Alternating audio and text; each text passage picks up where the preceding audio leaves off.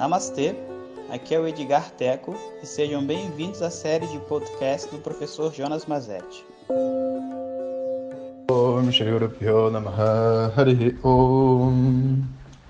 Bom dia, pessoal.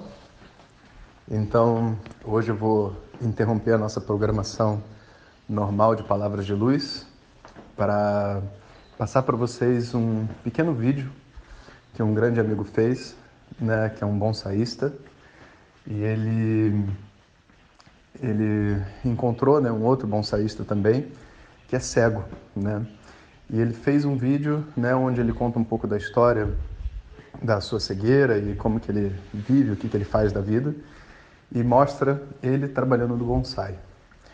Eu achei que seria bacana compartilhar com vocês esse vídeo, não só porque bonsai é uma arte incrível, mas também porque é, nesses momentos assim onde a gente está em quarentena, né, e, e fechado, a gente se considera muito limitado, sabe?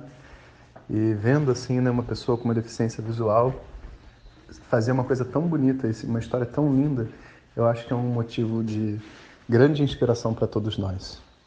Então vou pedir para o Edgar colocar o, o link junto do junto do título desse vídeo né? E convido todos vocês a assistirem o vídeo, comentarem lá no canal, se inscreverem, né? E participar dessa energia, que é uma energia muito bacana.